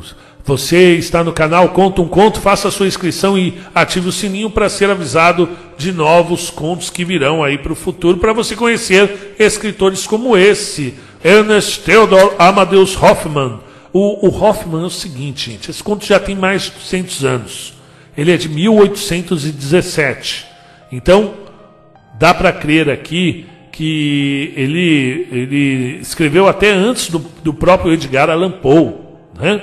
Então, ele é um precursor aí do, do, do horror, do terror, e, e, esse conto ele traz mais particularidades, assim, eu, a ambientação dele, esse, essa coisa meio soturna, do horror ligado a um, ao objeto de gesso ali, né? Quem esperou que o Homem de Areia fosse apenas um bicho-papão que aparece no meio da noite pro, pro, pro Natanael, realmente se surpreendeu, assim como eu me surpreendi. Né? Ele colocou coisas aqui que eu iria ver somente 100 anos depois, com o Chambers, né? o Chambers, o, o Rei de Amarelo, é, é, essa ambientação meio soturna, meio fantasmagórica de um, de um ser ali, que foi o caso da, da Olímpia. Gente, isso é, é horrível, é, é aterrorizante ele utilizar essa, essa ideia do autômato. O autômato é aquele, aquele boneco de corda que você vai ver lá naquele filme do, do Hugo Cabré, a invenção de Hugo Cabré, né, de 2011, que tinha lá o boneco, né, que o menininho ficava tentando, né, ele tinha uma, um interesse muito grande para saber o que, que o boneco ia desenhar ali, né? Então, o, o Hoffman, 200 anos antes, faz essa ligação aí entre o terror e o objeto criado pelo professor Spallanzani ali, que seria um Frankenstein, né? um Victor Frankenstein. E ele escreveu ali na, na mesma época da, da Mary Shelley, e, e eu fico muito surpreso desse conto não ser tão conhecido quanto deveria ser, porque ele traz elementos aqui, principalmente pela, pela cronologia do conto. Por ele ter sido escrito em 1817, ele traz elementos que outros escritores iriam é, é, é, disseminar anos depois, dezenas de anos depois. Então, eu achei que as sugestões que ele criou aqui de, de, de horror, né, entre esse, esse personagem do Copélios e do Coppola, que em nenhum momento ele, ele deixa entender que são as é, que, que, que é a mesma pessoa e nem que não é. Ele vai se baseando na loucura do Natanael para dizer é, para conduzir a história, mas a gente não fica sabendo, né? Se o advogado Copélios e o vendedor de barômetros era a mesma pessoa. E, gente, é, é um conto muito bom. Eu comecei a, a, gravar esse conto há dois anos. E tem dois anos, eu gravei 20 minutos apenas e, e, e coloquei no ar. E tem dois anos que as pessoas estão me pedindo para continuá-lo. E aqui está para vocês. Muito obrigado e até a próxima.